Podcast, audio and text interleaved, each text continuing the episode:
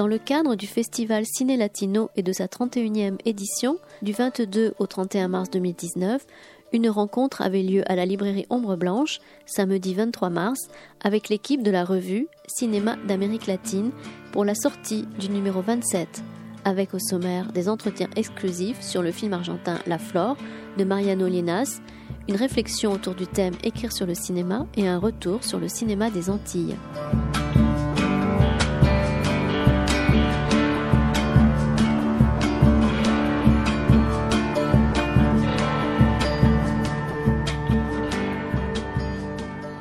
Bonjour à toutes et à tous, merci d'être là.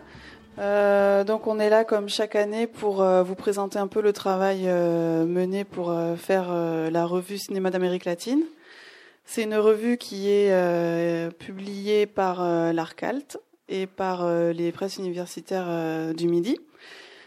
pour vous présenter un peu généralement, c'est une revue qui est faite sur base du bénévolat, hein, presque totalement. Donc on a des auteurs qui sont et des autrices qui sont bénévoles, on a des correcteurs, des, des correctrices euh, bénévoles aussi, des traducteurs et traductrices bénévoles. Et on a une euh, personne qui est euh, salariée, c'est Lorena qui est la graphiste de la revue. Payée, pas salariée, payée, pardon. Euh, voilà, donc c'est une revue qu'on publie annuellement, qui paraît donc chaque année au premier jour du festival. Donc j'ai parlé de traducteurs et de traductrices. Euh, une des spécificités de la revue, c'est qu'elle est euh, publiée en deux langues, enfin trois langues en fait. Elle est publiée en français et en espagnol, en français et en portugais. Euh, parfois en anglais, très rarement. Et c'est vrai qu'on a eu un article en italien. Alors c'est le numéro 27, hein, donc ça veut dire que ça fait 27 ans, même 28 ans que cette revue existe. Hein, ça fait très longtemps. Elle a évolué. Euh, on est assez fiers à chaque fois euh, du résultat, on est content de nous. Euh, voilà, donc cette année, donc ça fait plusieurs années en fait qu'on essaye de suivre un peu la thématique du focus des rencontres. donc on a eu cinéma et politique, cinéma adolescence, femmes, femmes de cinéma. et donc cette année, on a encore une fois suivi un peu les thèmes du focus. Donc il y a eu des focus cette année, il y a plusieurs thématiques différentes.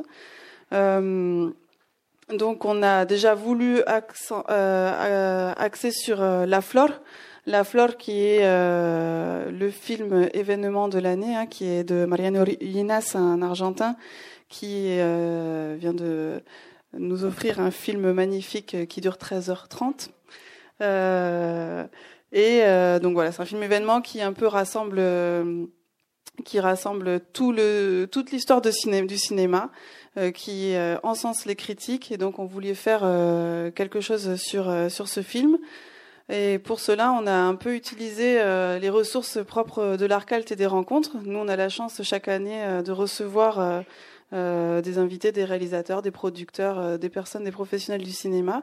Et donc, on a décidé de publier l'entrevue de Cédric Lépine, qui fait partie du comité de rédaction et qui est aussi journaliste qui collabore depuis plusieurs années avec euh, l'Arcalt, avec Ciné Latino et, euh, et, avec Mediapart. Et donc, en fait, on a publié une entrevue avec euh, Alejo Mogianski, qui est producteur euh, Pampero, del Pampero Cine, qui est la maison de production qui a produit La Flore. et on a aussi une entrevue avec les quatre actrices phares de, de La Flore qui, euh, qui ont bien voulu répondre de façon collective aux réponses de Cédric Lépine, aux questions de Cédric Lépine, pardon. Et voilà, donc ces quatre actrices forment une compagnie euh, parce qu'elles sont aussi comédiennes. Nous, en français, on fait un peu la distinction entre les deux, et c'est pas forcément le cas dans tous les pays. D'ailleurs, on en parle dans la revue. Donc, ce sont aussi des comédiennes qui, qui forment une compagnie de théâtre qui s'appelle Piel de Lava, qui est en Argentine. Euh, un autre focus dont vous avez entendu parler, c'est euh, les Caraïbes. Euh, donc la revue publie un article très intéressant de Magali Cabous qui est ici présente. Donc on la remercie de participer encore une fois à, la revue qui qui dresse un peu un tableau du cinéma indépendant cubain.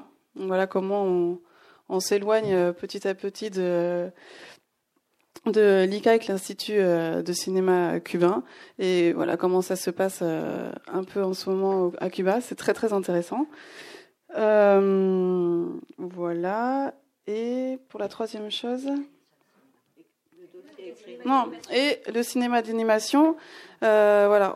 donc dans le cadre aussi du focus cinéma d'animation, on publie aussi un article sur le cinéma d'animation au Brésil et euh, son essor euh, de ces dernières années. voilà.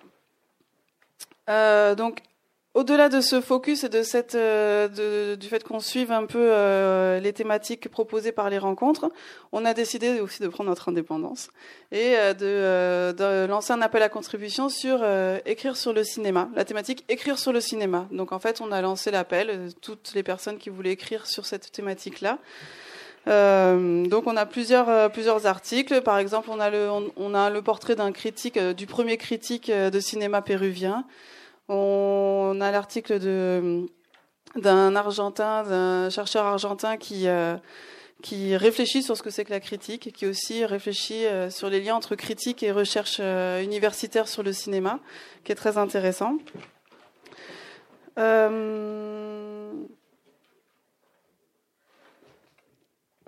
Nous avons un article de Sylvie Debs ici présente sur le dernier ouvrage de José Carlos Avellar, qui est aussi une façon d'écrire sur le cinéma. Et euh, voilà. Puis après, on a aussi euh, des, panoramas sur la critique du cinéma au Chili et, euh, et en Colombie également, de coréens. Voilà. Et enfin, nous avons plusieurs articles qui explorent le, un univers particulier d'un cinéaste. Donc, on a un article sur Lisandro Alonso, un autre sur José Luis Torresieva et un autre sur Kaugi Voilà. Donc c'est une, revue cette année qui est assez éclectique. Voilà, on ne s'est pas centré sur une thématique précise, mais euh, elle est assez euh, euh, et, très riche. Voilà, c'est-à-dire que quand on a lu tous les articles de la revue, je pense qu'on en a appris beaucoup sur le cinéma latino-américain. Et, et voilà, donc elle est très, elle est abondamment illustré. C'est aussi quelque chose qu'on revendique. Il y a beaucoup d'illustrations euh, qui sont proposées soit par les auteurs, soit recherchées activement par euh, Lorena pour essayer euh, d'aérer la revue. On a des reseñas, des comptes rendus de lecture aussi des, ouvrages sur le cinéma latino-américain qui sont sortis cette année. Et pour la première année aussi, Cédric Lépine, donc dont on a déjà parlé, qui a un peu pris en charge le, dossier sur la flore, nous propose un état des lieux de la distribution des films latino-américains en France. Voilà, on peut avoir euh, un aperçu de euh, comment sont distribués euh, les films d'origine d'Amérique latine en France, à combien, quel est leur nombre par rapport aussi aux autres. voilà comment ils ont été, combien d'entrées ils ont eu, etc. C'est assez intéressant d'avoir un petit aperçu sur ce sujet-là. Voilà, en gros, sur la revue. je ne sais pas si vous voulez. donc là, en fait, ici présente Nous avons euh, donc euh, Magali Cabous qui est autrice cette année euh, et qui a aussi participé à traduire en traduisant plusieurs articles de la revue. On a Amanda Rueda qui fait partie du comité de rédaction de la revue. On a Maria Isabel Ospina qui fait aussi partie du comité de rédaction. Marie-Françoise Gauvin, comité de rédaction aussi et qui corrige beaucoup. Sylvie Debs qui fait tout, qui corrige, qui traduit, qui écrit, voilà, et qui euh, participe à la sélection des articles et qui fait partie du comité de rédaction. Esther Saint-Dizier, comité de rédaction. Lorena, comité de rédaction et graphiste. Euh, alors moi, je fais partie du comité de rédaction, je coordonne un peu euh, toute la revue. Euh, Anne Ovar, qui fait partie du comité de rédaction et qui s'occupe de la diffusion, vous allez la voir là pendant les rencontres, c'est notre ambassadrice, qui fait que vous ne pourrez pas rater la revue pendant les dix jours qui viennent. Et Marion, qui fait aussi partie du comité de rédaction. Voilà, et qui a traduit euh, aussi un article. Et d'ailleurs aussi, j'en ai, ai pas parlé, euh, bah voilà, tu en parles mais on n'est pas obligé de commencer par ça. Enfin, je ne sais pas s'il y en a qui voulaient rajouter des choses sur euh, d'autres articles. Moi, je voulais faire un point sur. Euh, on fait depuis trois ans maintenant des extraits en fait de l'atelier euh, universitaire qu'on organise tous les ans entre donc des invités du festival et des universitaires de la France entière. Donc cette année, ce sera avec Magali. par exemple, je dis oui, qui est, qui est partout cette année.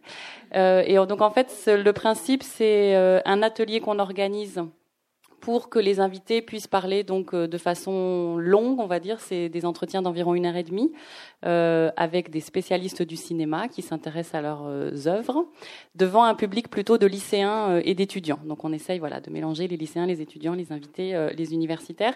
Et depuis trois ans, on a pris le parti dans la revue de faire des extraits de ces entretiens pour que vous ayez un aperçu de ce qui a été dit pendant, pendant ces rencontres. Alors l'an dernier, on avait eu la chance d'avoir Paulina Garcia, cette grande actrice chilienne, et Andrea Cignoli, donc une monteuse chilienne euh, également. Euh, et euh, donc on a fait une sélection de ces questions-réponses qui ont eu lieu l'année dernière, mais ça fait sept ans que l'on fait cet atelier. Tous les ateliers sont filmés, ils sont en ligne sur Canalu, donc la chaîne universitaire.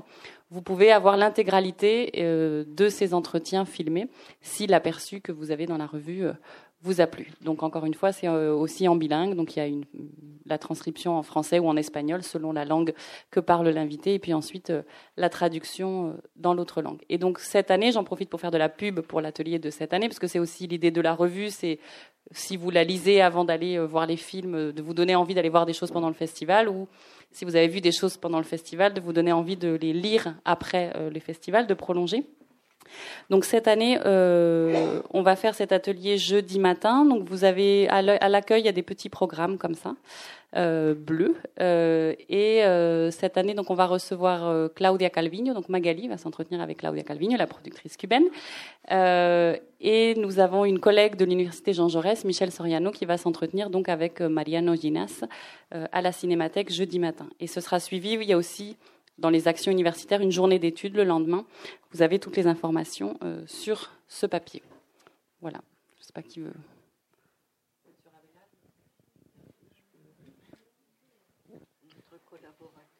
Alors, euh, dans la partie donc écrire sur le cinéma, on a tenu effectivement aussi à parler du dernier livre, enfin c'est un livre posthume de José Carlos Avelar, qui est un très, très, sans doute le plus grand critique de cinéma brésilien, je pourrais dire d'Amérique latine et mondiale, parce qu'il avait une culture cinématographique absolument extraordinaire.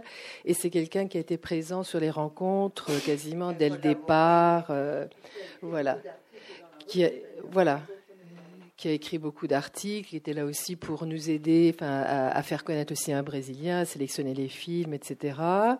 Et il nous a malheureusement quittés. L'an dernier, on avait fait un, petit hommage. Et lorsqu'il est décédé, effectivement, parce qu'il il écrivait, il avait aussi un site, il écrivait euh, énormément. Il a passé, c'est très intéressant aussi, parce que quelqu'un qui est passé par tous les postes. Quand il était jeune, effectivement, il a participé, il a réalisé, il était enfin, de la génération de Glauber Rocha, etc. Il est passé à la production, il a été à Rio Film, à Embra Film.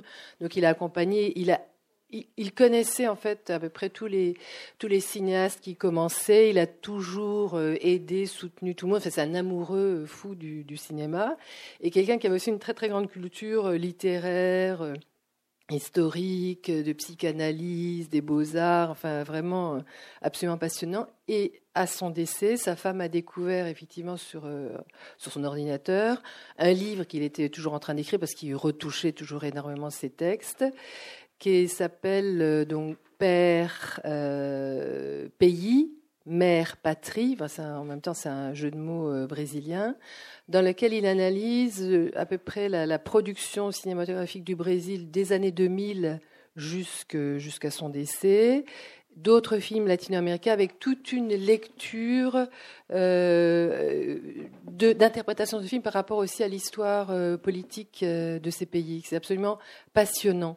Euh, ça donne d'ailleurs envie de faire un, séminaire là-dessus en convoquant des historiens, des anthropologues, des psychanalystes, des spécialistes du, cinéma pour reprendre, enfin ça, pourrait faire un, séminaire extraordinaire, voir les films dont il est question et ensuite avoir cet échange. Euh, entre, les personnes. Enfin, moi, c'est un, livre qu'on peut lire, relire. Il n'est pas très épais. Ça se lit par des petits, chapitres. Enfin, c'est pas vraiment des, chapitres sur des thèmes et avec toujours cette thématique de la relation donc au père et à la mère. Donc, c'est ces pays qui ont été colonisés, enfin, qui sont passés par euh, euh, différentes histoires et puis notamment avec ce qui se passe à l'heure actuelle au Brésil, c'est d'autant plus éclairant euh, vraiment, je, ne peux que vous le recommander. Malheureusement, il n'y a pas encore de traduction en français, mais je pense que je vais le proposer à un éditeur parce que c'est extraordinaire. Je pense que je vais finir par le, faire. Alors, pour parler du Brésil aussi dans ce numéro, donc, on a demandé à Aida Queiroz, qui est une des fondatrices du Anima Mundi, qui est le festival de cinéma d'animation euh, du, Brésil, qui a aussi euh, un peu plus de 20 ans, qui ont vraiment été aussi des, hum, comment dire, des pionniers pour le, pour le cinéma d'animation, parce qu'il n'y avait pas de formation pour le cinéma d'animation. Les écoles de cinéma sont relativement récentes au Brésil, donc c'était quatre personnes qui sont formées, d'ailleurs au Canada et qui ont commencé effectivement contre vents et marées, parce que même si leur festival, à chaque année du succès, ils ne sont pas forcément soutenus euh, par les autorités, par la ville, par le gouvernement, etc. Mais ils continuent, les quatre, euh, les quatre mousquetaires. Et ils ont, le cinéma d'animation Brésil, effectivement, a bénéficié euh, de façon assez intéressante d'une loi qui a été votée sur la diffusion de contenu brésilien sur les chaînes de télévision. Donc il fallait tout d'un coup produire beaucoup plus de contenu brésilien pour pouvoir effectivement le projeter, euh, le programmer sur les, chaînes et les plateformes. Et un des bénéficiaires, effectivement, c'était euh, l'augmentation de, cinéma euh, d'animation, avec non seulement des courts métrages, mais aussi des, longs métrages. Et maintenant, bon, il y a quelques formations qui se font. Et je voudrais rebondir aussi sur l'article de Cao Guimarães, qui est un, cinéaste brésilien qui a un profil assez particulier, puisqu'il est, il a d'abord été connu pour être un plasticien. Donc il fait beaucoup d'expositions. Et il a commencé euh, petit à titre expérimental aussi à, faire euh, du cinéma et ses films, on en a passé plusieurs, hein, donc euh, Homo Multidões il y a deux ou trois ans, euh, sont toujours, on pourrait dire que c'est en même temps, c'est du cinéma qui en même temps une réflexion sur la façon de regarder, la façon de faire, la façon effectivement aussi d'observer des choses qui peuvent être tout à fait du, du, quotidien, enfin de les, de les voir à une autre échelle. Il joue beaucoup aussi sur sur les focales. Et l'article est très intéressant puisqu'il analyse un petit peu les différents dispositifs euh, mis en place par cet euh, artiste, plasticien, euh, cinéaste brésilien. Et alors, pour terminer, je veux aussi parler de moi-même, puisqu'il y a une petite critique. Et ah bon, alors je vais laisser, je vais laisser la parole à, ma, à la personne qui s'est chargée de faire une petite, un petit résumé de mon livre. Oui, je voulais parler évidemment du, livre de Sylvie, euh, euh, Cinéma et Cordel, n'est-ce pas? Euh, Alors, quand j'ai. Bon, je me suis proposée pour faire le, petit résumé, enfin, le petit article sur son livre, et je connaissais absolument rien au Cordel, je ne savais même pas ce que c'était. Donc, c'est une littérature populaire de colportage qui est dite, chantée, vendue, illustrée. et donc, Sylvie propose un un jeu, les jeux de miroir, voilà, entre le cinéma et le cordel. Et quand j'ai lu ce livre, ben, je trouve, ça m'a fait rêver. Alors, c'est un que je connaissais absolument pas. Et en fait, je suis partie là-bas au Brésil, alors que je suis jamais allée au Brésil. Et, et j'ai trouvé, euh, j'ai eu l'impression de rencontrer des gens, de rencontrer des, des, des, univers, que ça ouvrait vraiment beaucoup de portes. Et je me suis dit, c'est un livre très technique où je connais rien. Et en fait, j'ai rêvé. Voilà. Eh ben, merci. beaucoup. Alors, euh, comme on l'a tous oublié, on n'a pas porté le livre, pas le cordel, rien du tout. Il est publié chez l'Armatan et donc on l'a exposé, Nano l'a exposé, euh, voilà. Voilà. Et euh, c'est effectivement l'idée, c'était de voir, parce que c'est une, littérature populaire spécifique du, Nord-Est, et l'idée de départ, c'était simplement, je me suis rendu compte, bon, à force de voyager, notamment dans cette région-là, euh, je comprenais tout d'un coup d'où venait une grande partie de l'esthétique du cinéma nouveau, parce que toute cette génération-là avait baigné euh, depuis leur enfance dans cette, dans cette culture. Donc il y, a les, il y a les cordelles, il y a les illustrations, il y a les musiques, il y a les improvisations, etc. Et le jour où j'ai compris qu'une grande partie partie de l'esthétique de Glauber Rocha venait en fait de cet univers qui lui était euh, familier. Donc c'était euh, un premier texte et puis j'ai continué. J'ai eu d'autres euh, réalisateurs qui avaient ou fait des documentaires là-dessus ou plus récemment qui avaient fait des adaptations pour le cinéma d'animation.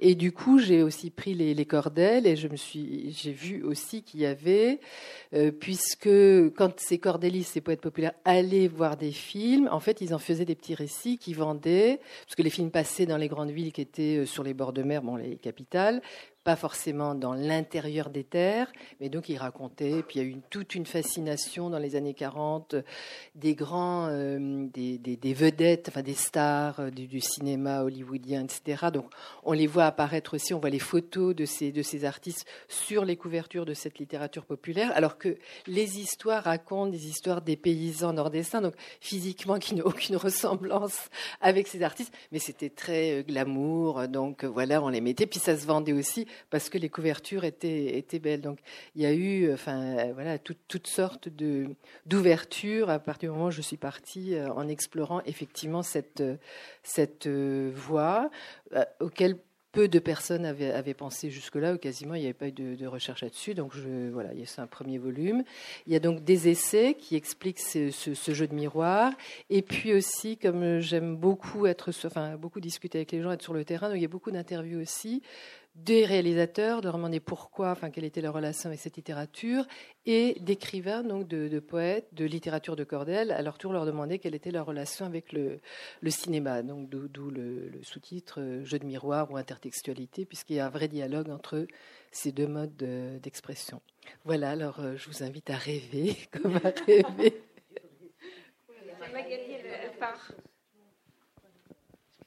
Euh, je, vais, je, vais, je pars parce que je dois aller présenter un film cubain voilà, à la Cinémathèque.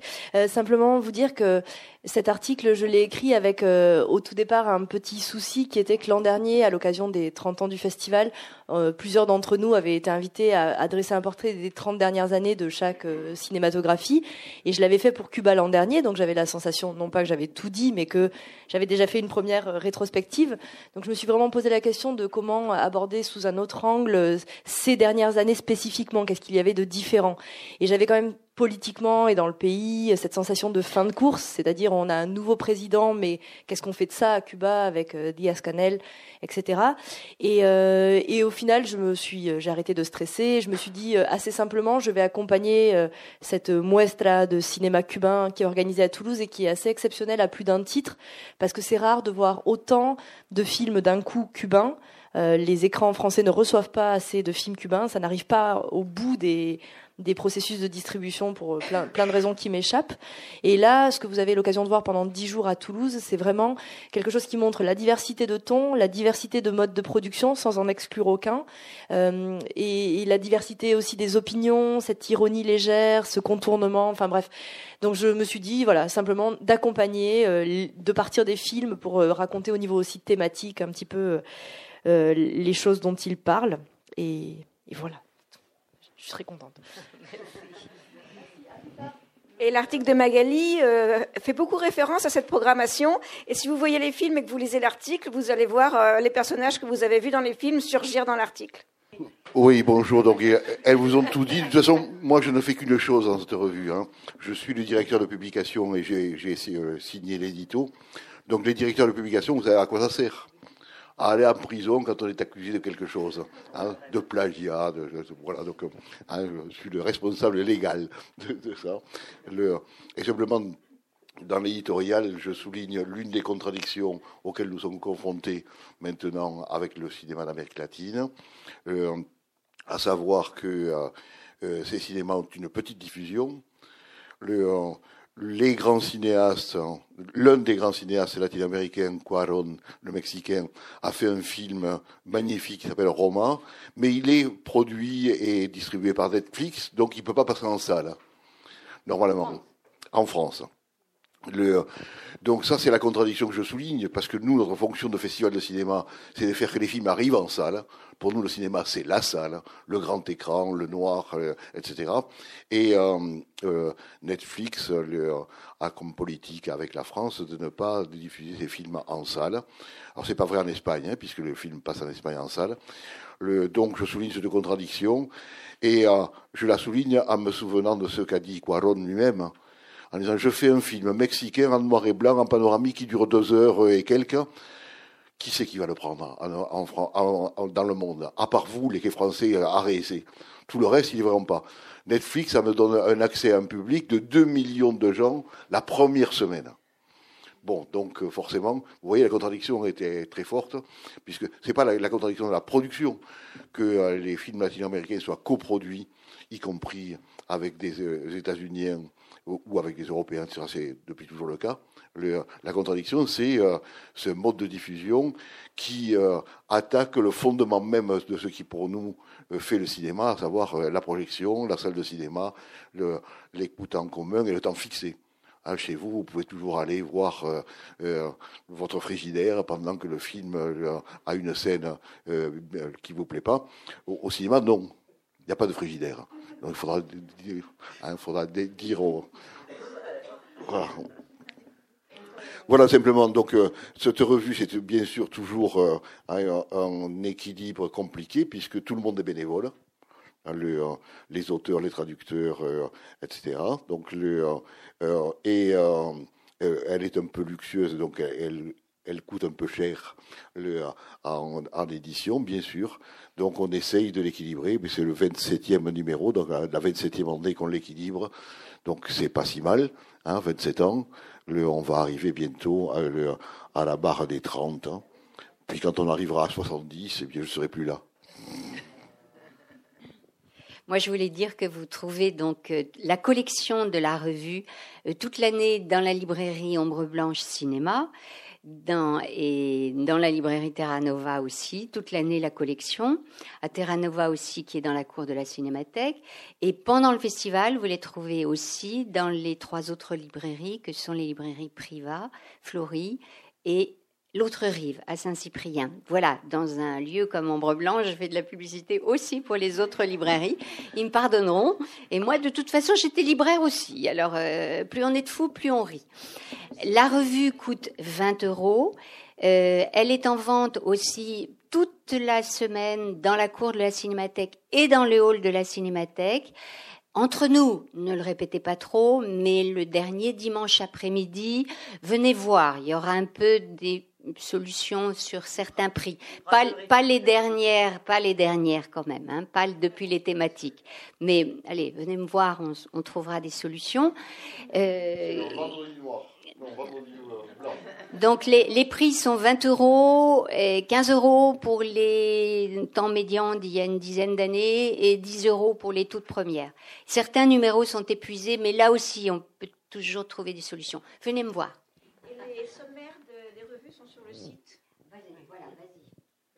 Les, sommaires de revue, oui, sont sur le site. Ah oui, quelque chose d'assez formidable. Donc là, vous trouvez le sommaire. J'en ai distribué à certaines personnes. Si d'autres personnes veulent en avoir, j'en ai. Donc le sommaire de chaque numéro à la fin, voilà, avec une thématique un petit peu, un bon de commande, au début, ce que montrait, c'est le sommaire de la revue même. Donc moi, je peux vous donner ça. Et aussi, ce qu'on m'a dit, la bibliothèque du cinéma de la Cinémathèque a saisi tous les articles, peut-être pas depuis le début, mais sur son site, avec les mots-clés, les résumés. Il y a un travail thématique absolument fantastique. Le seul bémol, accrochez-vous, c'est en anglais pour tous les hispanistes que nous sommes. Là, c'est en anglais. Voilà. Mais c'est un travail fantastique qui a été fait, donc, et j'ai appris ça hier. Le site de la Cinémathèque. Et sinon, donc, sur le site de, voilà, tous les sommaires et on peut commander aussi sur le site et payer euh, directement. Donc on peut trouver la revue toute l'année sur place et aussi par Internet. Euh, la revue, depuis quelques années, elle est aussi publiée sur euh, des plateformes euh, numériques. Il y a revue.org et Gistor. C'est des plateformes surtout universitaires, mais en fait, on peut la trouver sur ces plateformes-là aussi depuis, depuis 4 5 ans déjà. Non, moi, je voulais juste rajouter un mot, rebondir sur le film Roma dont parlait Francis, qui est le film de la clôture. Donc, je sais que euh, c'était complet au niveau des inscriptions. Euh, ce film euh, dont nous a été prêté par Netflix, il est gratuit et la salle par le, complexe Gaumont-Wilson. mais je crois que c'était complet et donc il y a une liste d'attente qui est en cours. Donc vous pouvez, si vous n'êtes pas inscrit, si vous n'avez pas réservé, vous pouvez encore vous inscrire parce qu'il y aura, semble-t-il, une deuxième projection le dimanche matin, vraisemblablement. Voilà euh, pour Romain. Grâce à Gaumont. Grâce à Gaumont. Et à Netflix aussi. Euh, L'autre, euh, oui, je voulais aussi souligner par rapport à, à, la flore que vous pouvez acheter vos places pour le marathon de la fin de semaine, donc pour les, quatre parties qui vont être diffusées entre le samedi et le dimanche entre l'ABC et l'américain euh, Cosmographe pour le modique prix de 16 euros pour les 14 heures de euh, cinéma. Euh, donc c'est encore possible d'acheter les places à l'accueil à la cinémathèque.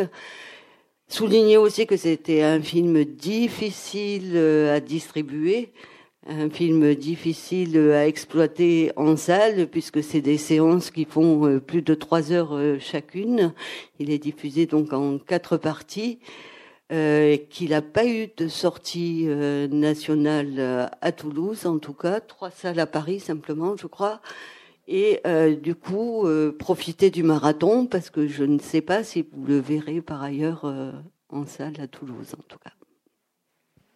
Est-ce que vous avez des questions, des remarques par rapport à la revue, par rapport à ce que vous voulez concernant les rencontres? Parce que là, il y a pas mal de gens bien impliqués dans les rencontres aussi. Bon, bah, s'il n'y a pas de questions, vous nous en posez directement, individuellement, et on vous invite, la revue, à venir boire un verre et l'apéro. Merci d'être là.